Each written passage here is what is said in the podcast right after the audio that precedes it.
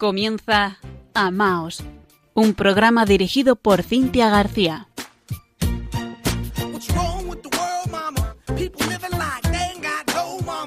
Muy buenas noches, queridos oyentes de Radio María. Aquí nos encontramos un mes más. Les saluda Cintia García desde Murcia. Y a mi lado, nuestro querido Fran Juárez, al mando de la parte técnica. Comenzamos siempre recordando que nos pueden escribir al correo electrónico amaos@radiomaria.es. Y nos agrada mucho que lo hagan, recibir sus comentarios y compartir con ustedes. También en redes sociales. Estamos en Facebook con arroba amaos.radiomaria y en Twitter arroba amaos rm.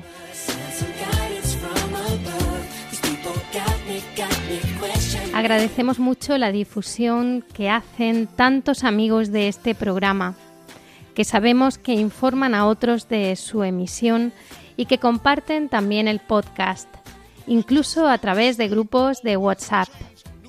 Un beso muy grande, Dios os bendiga por estar ahí.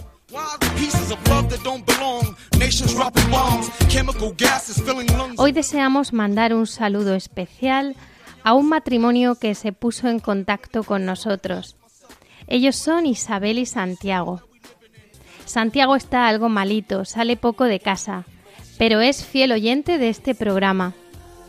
Y su mujer Isabel nos contó que una nieta suya de 16 años estaba en casa de los abuelos a la hora de la emisión de Amaos, se enganchó un poco con la música esta moderna que tenemos y al final escuchó el programa completo, que el mes pasado dedicamos a hablar de los corazones puros, a meditar y explicar un poco por qué necesitamos un corazón limpio para amar. Pues un abrazo muy grande para esta familia, amigos del programa y para su nieta, que lo mismo nos está escuchando hoy también.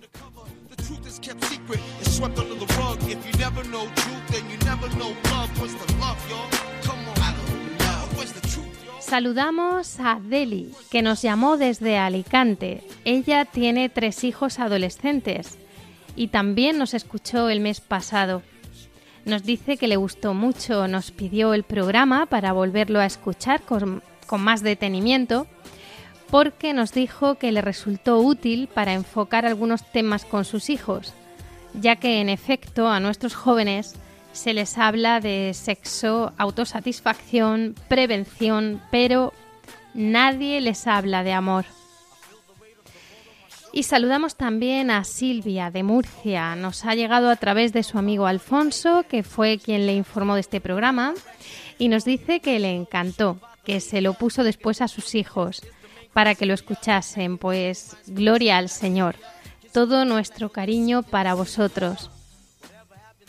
Aquí vemos también la importancia de la labor de difusión, no solo de este programa, sino de toda la programación de Radio María que tanto bien nos puede hacer y nos hace a todos. Y seguiremos hablando en sucesivos programas de la pureza y del corazón humano. Confío que nos estén escuchando y que también les resulte interesante el programa de hoy, Amar la vida. Comienza Amaos.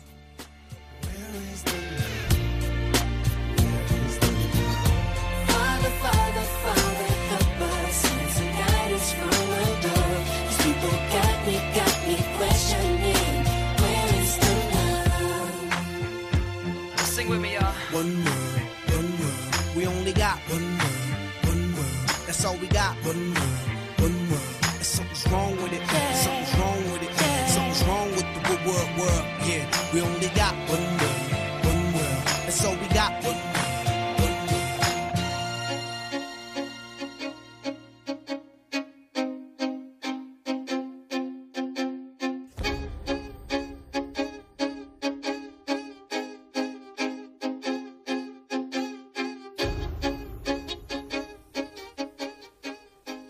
Estamos escuchando una versión instrumental del tema Viva la vida del grupo Coldplay. Aquí una servidora estaba escribiendo el guion del programa cuando se encontró con la letra de esta canción, que en su versión original es en inglés, pero que en su traducción al español es impresionante y quizás poco conocida. Desde luego merece una reflexión.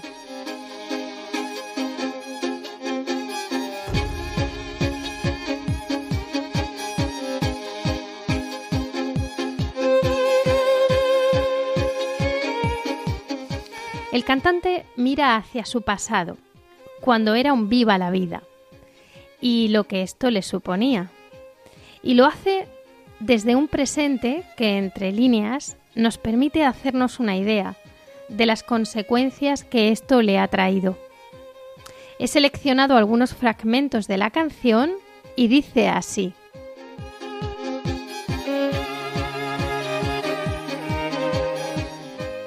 Yo solía gobernar el mundo. Los mares se alzaban cuando yo lo ordenaba. Ahora, cuando llega la mañana, yo duermo solo. Barro las calles que antes solía poseer. Por un minuto yo tenía la llave. Al siguiente, las paredes estaban cerradas ante mí y descubrí que mis castillos estaban construidos sobre pilares de sal y pilares de arena. Escucho que las campanas de Jerusalén están sonando. Los coros de la caballería romana están cantando. Son mi espejo, mi espada y mi escudo, mis misioneros en un campo extranjero por alguna razón que no puedo explicar, sé que San Pedro no dirá mi nombre. Nunca una palabra honesta, pero eso era cuando yo gobernaba el mundo.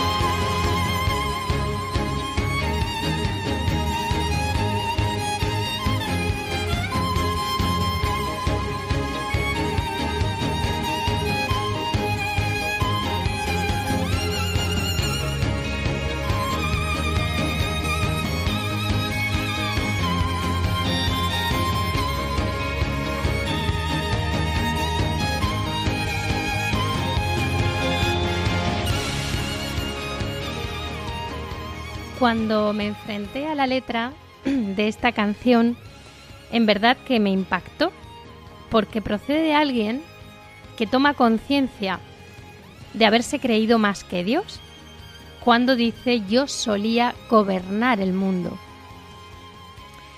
Y nos recuerda al Génesis cuando la serpiente tienta al hombre y le dice seréis como Dios. Y es curioso cómo esta persona se da cuenta de que en esa actitud hay algo que no es limpio, pues dice nunca una palabra honesta. Y cómo esa libertad mal empleada en el viva la vida, que le hacía creer que se comía el mundo, estaba sustentada sobre castillos de sal y arena, reflejo de la inconsistencia de ese comportamiento que hoy le ha traído soledad y humillación. Fíjense que dice, barro las calles que antes solía poseer. Bueno, es un tema precioso, pero ya lo que me ha terminado de enamorar es cuando habla del Señor a través de una metáfora. Pues dice, escucho las campanas de Jerusalén que están sonando los coros de la caballería romana están cantando. Esto parece una clara alusión a la crucifixión de Jesucristo. Él dice, son mi espejo, mi espada y mi escudo, mis misioneros en un campo extranjero. Es decir, Él reconoce Soy yo el que lo está crucificando. Es mi pecado, mi soberbia, mis mentiras, el creerme como Dios. Y cierra diciendo, por alguna razón que no puedo explicar, sé que San Pedro no dirá mi nombre. Una metáfora que utiliza para decir, sé que no voy a entrar al cielo. Impresiona escuchar una letra así en un tema musical de un grupo de éxito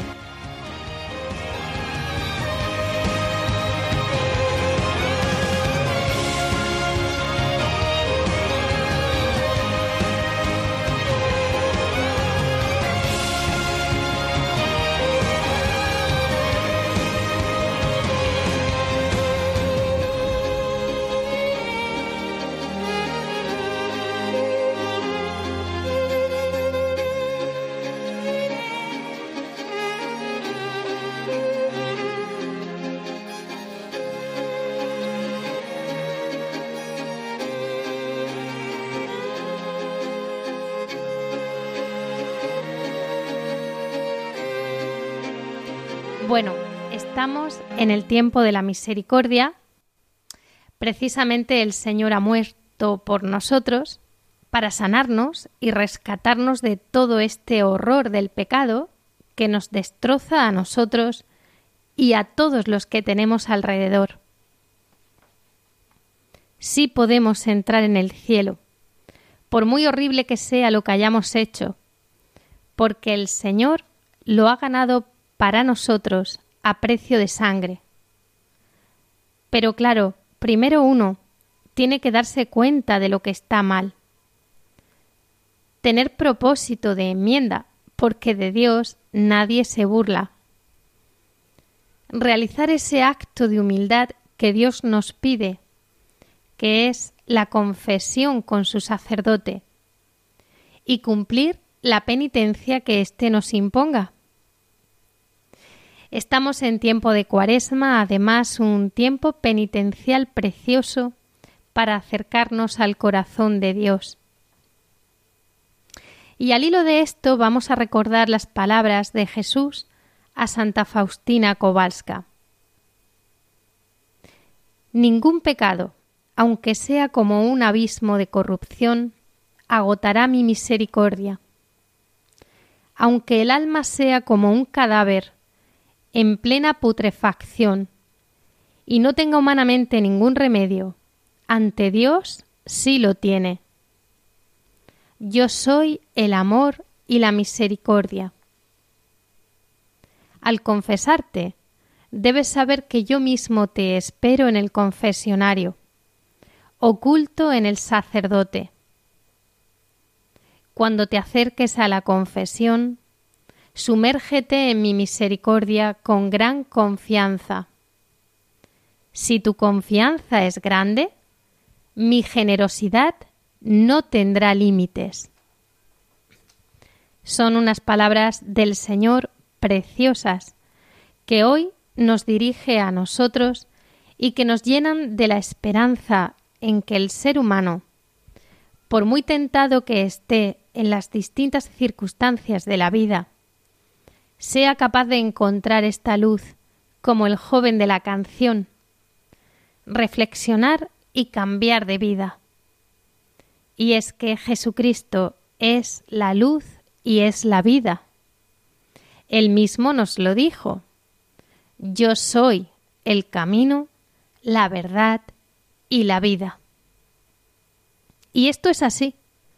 Cuando una persona se acerca a Cristo empieza a ver cosas que antes no veía y a entender cada día más y con mayor profundidad la palabra de Dios. Pero esto sucede cuando el Señor te limpia y te puede dar su espíritu, y tú le amas, le correspondes y comienzas a vivir en su amor.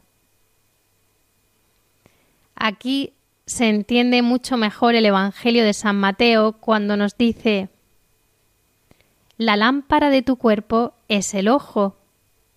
Por eso, si tu ojo está sano, todo tu cuerpo estará iluminado. Pero si tu ojo está enfermo, todo tu cuerpo estará en las tinieblas. Y si la luz que hay en ti son las tinieblas, cuán grande será la oscuridad. Palabra de Dios. ¿Cómo nos habla Dios? ¿Y dónde miran nuestros ojos? Hemos comenzado el programa hablando de este viva la vida en su connotación negativa, pero por supuesto que viva la vida en su significado más profundo, que es el don más grande que hemos recibido, Dios mismo que se da. Pero en este amor a la vida, uno descubre que todo don está unido a una tarea, que todos nuestros actos tienen consecuencias, que el ejercicio de la libertad ha de ser responsable. Uno descubre así el valor del compromiso y la razón. La vida no es solo una fiesta donde pasarlo bien, atesorar, dominar y saciar. No. La vida está llena del sudor de la frente de la gente que construye, de la huella imborrable de aquellos que se olvidaron de sí mismos, de incontables renuncias personales que transformaron las vidas de los demás, del sacrificio de aquellos que aman sin hacer cuentas, de los que perdonan. La vida también es conquista, como aquellos que sufren persecución por decir la verdad, por no mentir, por ser honestos y fieles. Y cómo no, por tantas madres tan presionadas hoy, ya no solo para que no tengan hijos, sino incluso para que aborten y detengan sus embarazos, pero que son capaces de enfrentarse a todo y decir sí a la vida. Quiero expresar mi gratitud por todo lo que has hecho tú, madre querida. Yo quiero hoy agradecerte. Con amor me concebiste, con amor pude crecer, con amor tú me instruiste amor me corregiste cuando en mi algo andaba mal y en momentos de tristeza y frustración me ibas a hablar. Tus palabras como el agua a una flor fuerzas me dan. Aprendí a escuchar consejos para en la vida triunfar. Y a pesar de los errores que en mi vida cometí, con paciencia siempre estabas ahí. Quiero expresar mi gratitud por todo lo que has hecho tú, madre querida. Gracias por darme la vida por brindarme de tu amor en los momentos de dolor, madre querida. Yo quiero hoy agradecerte. En la vida solo hay una y tengo que reconocer que es humana y en su vida errores cometer. Pero todo lo que hace una madre es por tu bien, pues la vida ya daría por la tuya socorrer. Quiero expresar mi gratitud por todo lo que has hecho tú,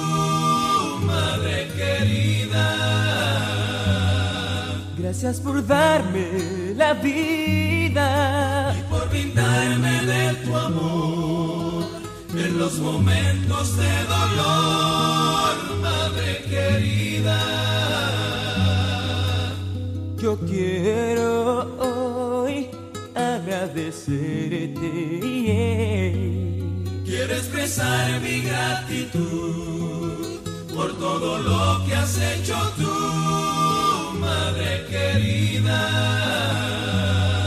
Gracias por darme la vida y por brindarme de tu amor en los momentos de dolor, madre querida. Yo quiero hoy agradecerte. Madre, madre, madre querida.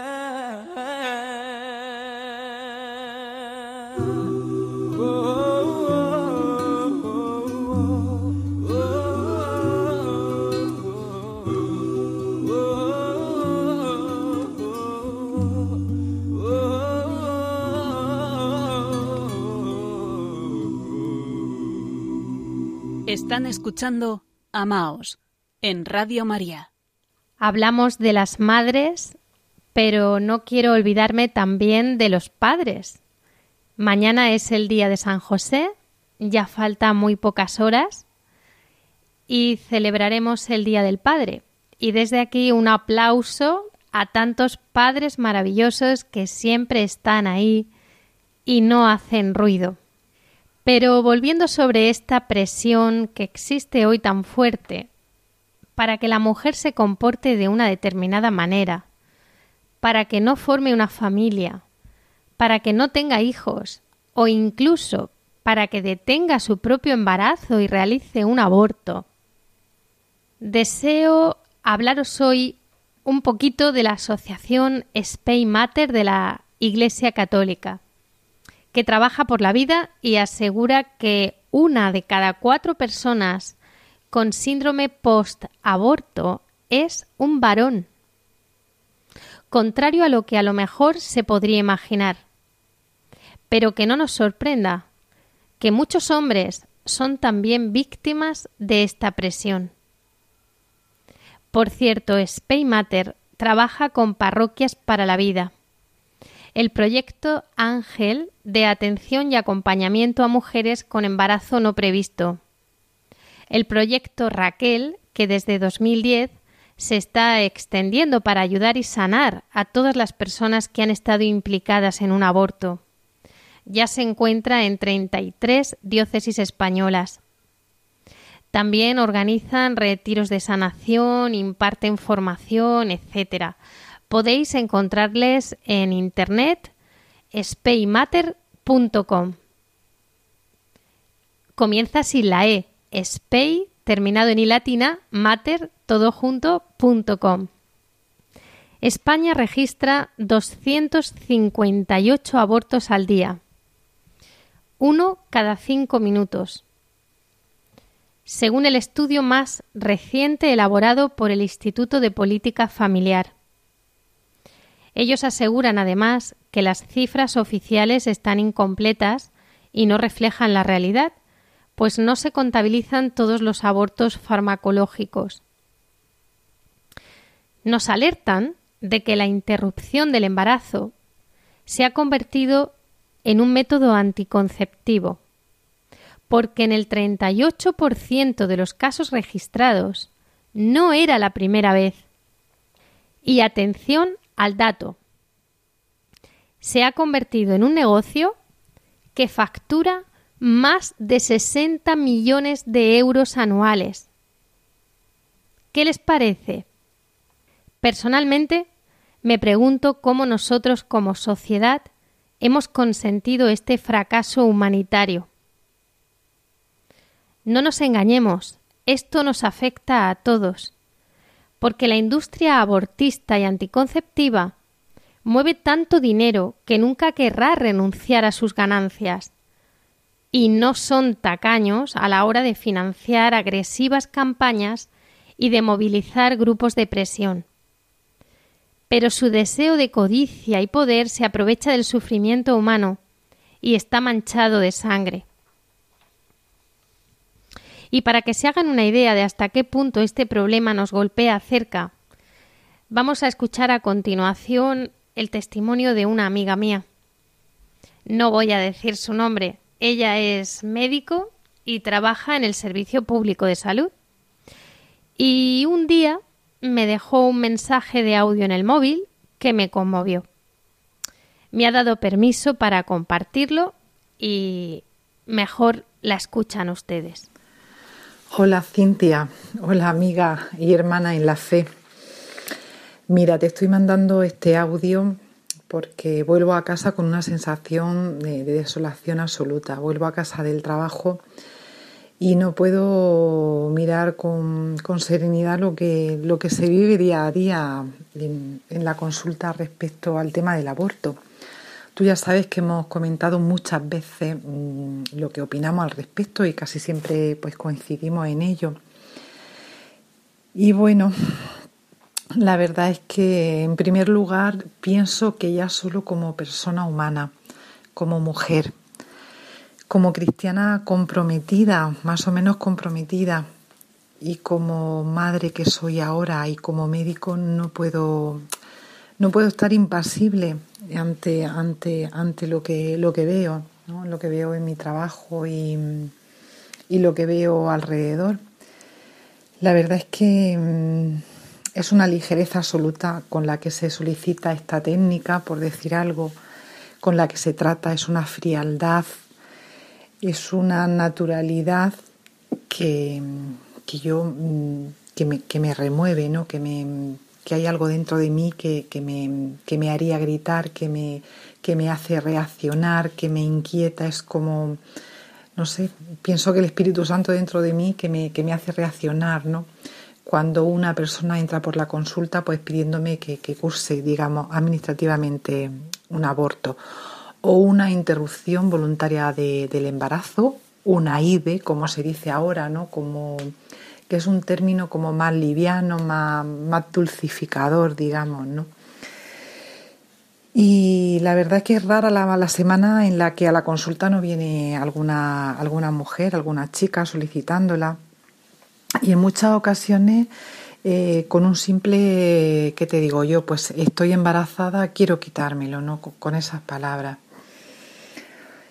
Eh, como el que se quita un, grano, como que se, el que se estirpa un lipoma y, con esa con ese pensamiento, ¿no? con, esa, con esa ligereza. La verdad que el perfil más frecuente que tenemos en la consulta pues serían chicas jóvenes, ¿no? Que a veces acuden solas, a veces más o menos asustadas, otras veces bastante enteras. En otras ocasiones vienen acompañadas de las madres, que, cuyas caras es un poema, la verdad. Y, pido a Dios que no, no, me, no me tenga que ver yo en esa vicisitud. Y luego también vienen mujeres más maduras y que duele ver que te comentan pues que están en el seno de, de una pareja más o menos estable, y que te comentan que, pues bueno, que ha habido, que ha habido un error, que ha habido un error. Y esa es, la justificación, ¿no? Y a mí mm, me encantaría poder hablar más con ellas, disponer de más tiempo, que no estuviera mal visto el, poder intervenir un poco más, ¿no? Y saber un poco de, de, esa situación o de qué es lo que rodea esa decisión, digamos pero me da pena que no tengan una información en todos los sentidos y en todos los ángulos, ¿no? Porque las cosas pues están muy, muy mediatizadas en ese, en ese sentido. Eh, yo, eh, ¿qué te voy a decir, Cintia? Que cuando estoy viendo el ecógrafo y estoy viendo esa imagen, que a lo mejor tiene, mm, pues no sé, 10, 11, 12 semanas, como mucho, ya está bastante conformada porque aunque pues eso la ecografía no es que sea un método de altísima definición pero ya se ve una conformación muy humana desde que son fetos muy pequeñitos porque tienen sus su esbozos de sus miembros, de su cabeza, tienen incluso esas celulitas pequeñas que están ahí brillando en el ecógrafo, moviéndose, latiendo y que te hacen saber que el feto está vivo y que está en buenas condiciones. Y, me dan ganas de volver la pantalla, de volverla hacia ella y explicarle y que tengan el coraje de ver lo que hay ahí y que tengan, pues eso, esa, imagen, esa, esa impresión o, o, ese conectar ¿no? con lo que, que, hay dentro de ti y que tú estás viendo en, ese monitor. ¿no? Y yo muchas veces pienso en esa pequeña criatura que está en, proyecto, que está en vías, que tiene ese potencial de vida tan estupendo, tan bonito. Y, pienso, llego con una especie de conexión entre conciencias, ¿no? Entre mi conciencia y la de esa criaturilla pequeña. Y, pienso y le digo interiormente, si tú supieras lo que, lo que esta mujer, que es tu madre, que es la que te cobija, que es la única persona con la que tú vienes al mundo, y el único apoyo, la única fortaleza, ¿no? Si tú supieras lo que, lo que van, va a hacer contigo, van a hacer contigo, me, da una, prenda, una pena tremenda, ¿no? Una pena tremenda y, y es una impotencia increíble lo, que se siente y lo que, lo que yo siento. Y bueno, pues qué decirte que, yo la verdad que es una cosa que, se comenta, ¿no? Con, pues con tus compañeros se, se comenta esta esta situación, ¿no? Sobre todo de reincidencia en, las consultas, en pacientes que te vienen una y otra vez a pedirte lo mismo. Y, casi todos mis compañeros en el ámbito que yo me he ido moviendo laboralmente están de acuerdo en que, en que hay un abuso, pero estamos maniatados, ¿no? Porque, porque tú no puedes, no puedes hablar, no puedes opinar, no puedes posicionarte porque eso se entendería como que estás aleccionando o que tú estás y, no, eh, como mucho se puede decir tímidamente, estás segura de lo que va a hacer o y ya está y, no hay más y, es, es tristísimo y es tremendísimo. Y el aborto se está usando hoy en día, ya te digo, pues como un método anticonceptivo, un, no responsabilizarme de, mi sexualidad y si ocurre, si ocurre este error, como muchas veces me comentan, pues, pues nada, sé que tengo un número ilimitado de veces al que recurrir y que, bueno, y que se me va a amparar en, en que se me se va a hacer mi voluntad y nada más y aquí paz y después gloria y sin saber esas mujeres que ya son madres, sin quererlo y sin saberlo son madres. Y eso, el aborto deja una secuela física y emocional y espiritual que, que a veces yo mm, en la consulta cuando las veo con esa frialdad, no sé si el día de mañana, mm, no sé, tomarán conciencia real de, de, lo que, de lo que están haciendo. Y, bueno, yo misma, para acabar este, esta, esta confesión, este compartir contigo esto, esto que está ocurriendo y que me está ocurriendo, es que yo misma me admiro de sentir que hay algo que viene de fuera de mí y que me llama, que me impulsa a moverme, a no poder ver con serenidad, con permisividad o con tolerancia este, este, este suceso, ¿no? Este suceso del aborto y, y es una fuerza más grande que yo, más fuerte que yo, que, clama como dentro de mí y que, y que tenía que compartir contigo esta, esta experiencia y, nada, y ponerla como tú dices siempre en manos del Señor y, y no, podemos, no podemos hacer otra cosa que eso. Un abrazo, Cintia.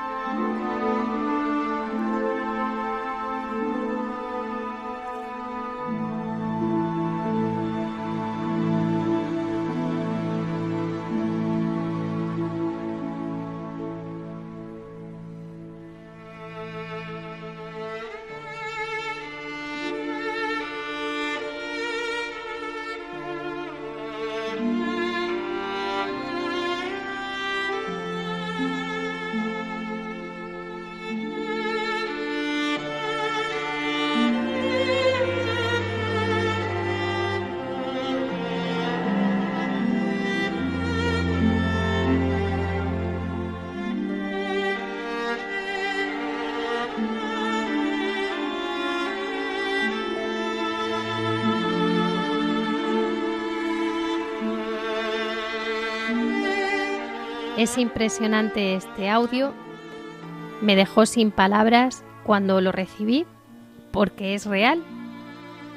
Hemos escuchado a una doctora del Servicio Público de Salud que sale del trabajo y vuelve a su casa desolada, con un sentimiento de profunda tristeza por lo que está viendo y viviendo. Ella me decía también que casi todos los abortos se realizan en clínicas privadas que tienen concierto. ¿Y cuánto se acuerda de tantas y tantas otras pacientes que sufren intentando quedar embarazadas y no pueden? Y es que la vida humana es sagrada y comienza en el momento de la concepción. El cigoto, constituido por las células germinales del hombre y de la mujer, es un organismo vivo de un ser humano. No es una célula o un conjunto de células, es un organismo vivo y se diferencia a nivel biológico en que posee un desarrollo autónomo y toda la carga genética. Y al ser un organismo vivo de un ser humano, tiene por tanto la dignidad de persona. Cuando San Clemente Alejandrino hablaba de las drogas abortivas ya en el siglo II, decía que llevan a la muerte definitiva siendo causa no sólo de la destrucción del feto, sino de la destrucción del amor del género humano. Esta cultura de la muerte es la cultura del negocio, del egoísmo, del hedonismo, de la iniquidad. San Juan Pablo II dijo, una civilización inspirada en una mentalidad consumista y antinatalista no es ni puede ser nunca una civilización del amor. Pero es que además toda esta situación contrasta con un mínimo de reflexión, responsabilidad y sentido común. Hay una ética cuando tienes la duda, y me lo contaba así un profesor mío de bioética. Si tienes duda de que lo que se mueve detrás de un árbol puede ser una persona en lugar de un jabalí, no puedes disparar. Hoy hemos perdido toda prudencia. Se están destruyendo seres humanos. Además en España, que durante tres años consecutivos registra más muertes que nacimientos.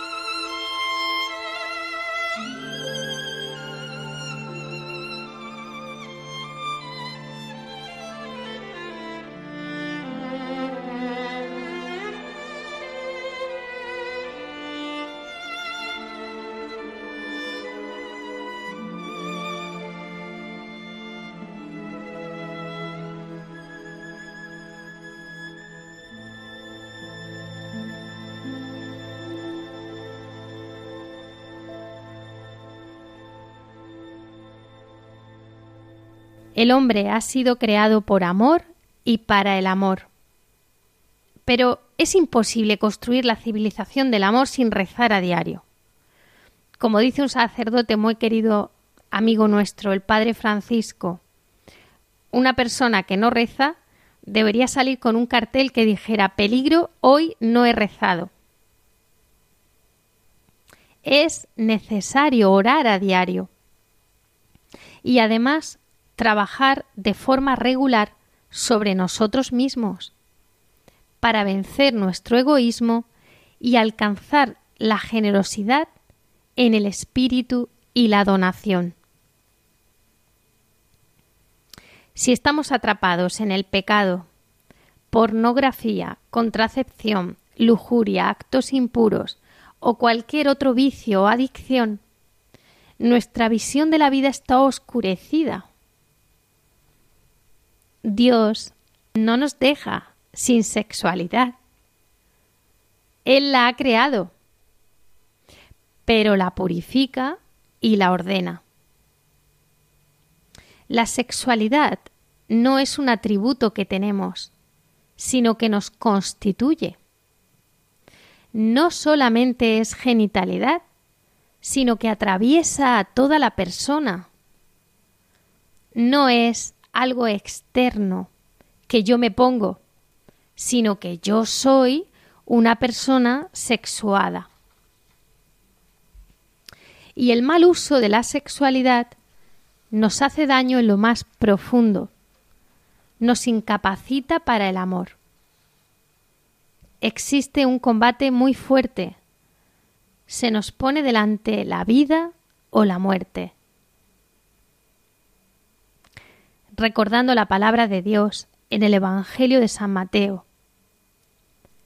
Cayó la lluvia, vinieron los torrentes, soplaron los vientos y embistieron contra aquella casa. Pero ella no cayó, porque estaba cimentada sobre roca. Somos un nuevo pueblo, gestando un mundo distinto, los que en el amor creemos, los que en el amor vivimos, llevamos este tesoro en vasijas de barro es un mensaje del cielo y nadie podrá callarnos y proclamamos un nuevo día porque la muerte ha sido vencida y anunciamos esta buena noticia está entre nosotros el Dios de la vida. En el medio de la noche encendemos una luz en el nombre de Jesús.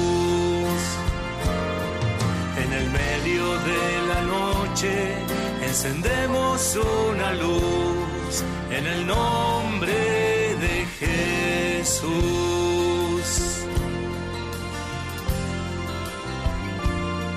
Sembradores del desierto, buenas nuevas anunciamos, extranjeros en el mundo que no entiende nuestro canto.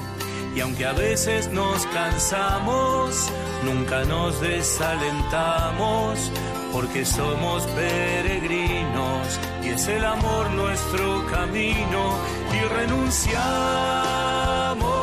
a la mentira vamos trabajando por la justicia y rechazamos toda idolatría. Solo creemos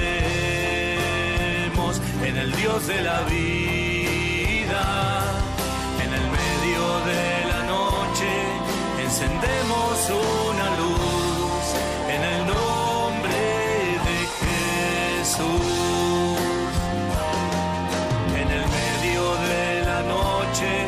encendemos una luz en el nombre de Jesús.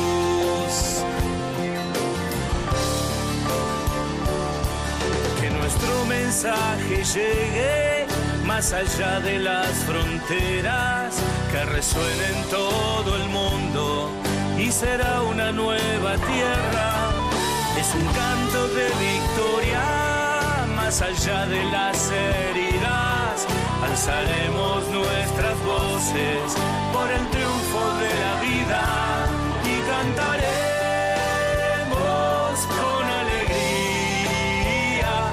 corazones abiertos, nuestras manos unidas, celebraremos con alegría, porque está entre nosotros el Dios de la vida. En el medio de la noche encendemos una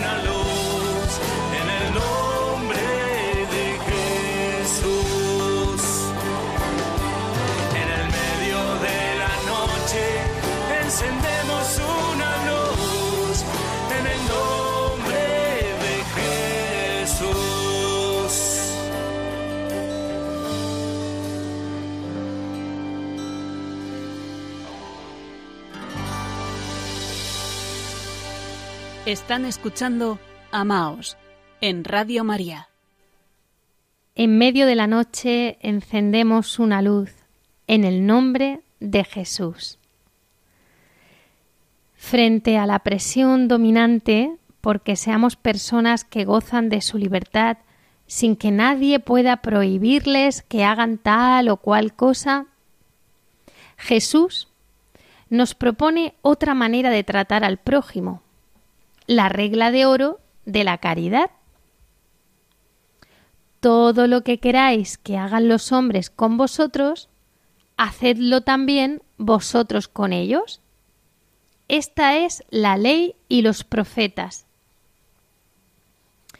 Y desde este punto de vista, estamos convencidos de que ningún ser humano querría vivir lo que experimenta un niño mientras lo están matando en el vientre de su madre en las entrañas maternas, que deberían ser su primer cobijo lleno de amor y seguridad. Es difícil que haya nadie mentalmente sano que deseara sufrirlo. No llamemos libertad a esto. El Evangelium Vitae, Juan Pablo II nos dijo: La defensa y la promoción de la vida no son monopolio de nadie, sino deber y responsabilidad de todos. Es decir, que todos deberíamos hacer algo por defender la vida. Hoy nos encontramos en una situación crítica. Polonia es el único país donde la vida de los no nacidos está protegida por ley y donde está vigente una legislación antiabortiva. Ellos tuvieron una legislación pro-abortista impuesta primero por Hitler y luego por el gobierno comunista controlado desde Moscú. Ahora son un país libre. Han vuelto a la normalidad y los niños amenazados pueden encontrar amparo. Hay un suceso que tuvo lugar el día 24 de abril de 2007 en la Basílica de Nuestra Señora de Guadalupe en México y que no es muy conocido. Sucedió que las autoridades municipales de la capital, Ciudad de México, legalizaron el aborto hasta las 12 semanas de embarazo. Se celebró allí una misa en reparación y por las víctimas del aborto y en la celebración participaron miles de personas. De repente sucedió que durante unos instantes apareció sobre la milagrosa imagen de Nuestra Señora de Guadalupe algo así como una luz que brotaba desde su interior, a la altura del abdomen de la Santísima Virgen. Esa luz fue volviéndose más y más intensa y tomó la forma de un embrión humano. La luz, aseguran todos los testigos, era muy clara y blanca, aunque no deslumbrante, de manera que se podían ver algunos rasgos y movimientos del embrión, que son característicos del feto en el vientre materno. Las fotografías que fueron tomadas por los testigos existen y son pruebas de ese fenómeno. A la Virgen de Guadalupe se la venera como cuidadora de los niños no nacidos. Su imagen milagrosa está encinta precisamente del Verbo encarnado, aún no nacido. Ella hizo un milagro para mostrarlo a las miles de personas que le estaban rezando aquel día 24 de abril de 2007. De esta manera les convocaba a ellos y nos convoca hoy a nosotros a una defensa valiente en la vida de los niños no nacidos. Ellos tienen derecho a la vida. Siempre cerramos el programa con una oración. Hoy lo hacemos con Nuestra Señora de Guadalupe y por su mediación. En palabras escritas por el Santo Padre Benedicto XVI. Oremos.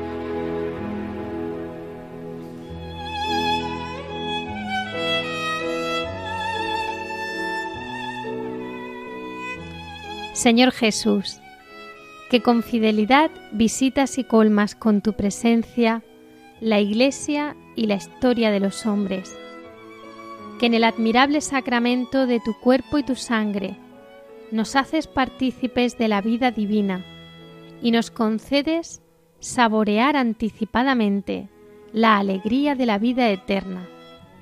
Te adoramos y te bendecimos.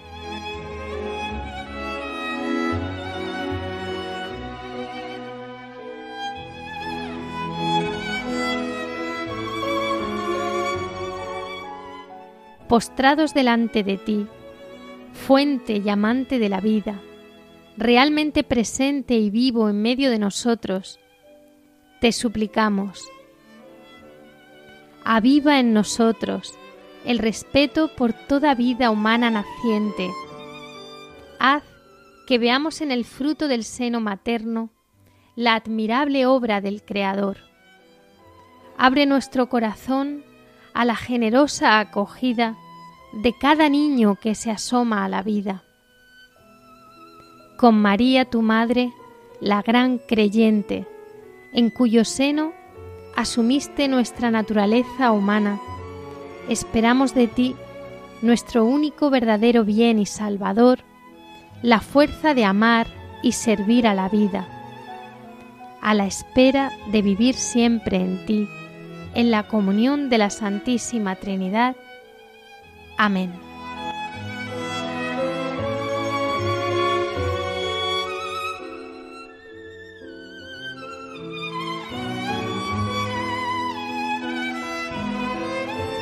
gracias por su compañía. Pueden dejarnos sus comentarios, preguntas, sugerencias a través del correo electrónico amaos@radiomaria.es. Si no pasa nada, tenemos una nueva cita en cuatro semanas, el lunes 15 de abril a las 21 horas, en plena Semana Santa ya digo, si no tuviésemos que dejar paso al Santo Padre o alguna otra prioridad de última hora de la emisora en esas fechas. Hasta entonces, sigan escuchando la programación de Radio María y amaos. Un saludo y que Dios les bendiga.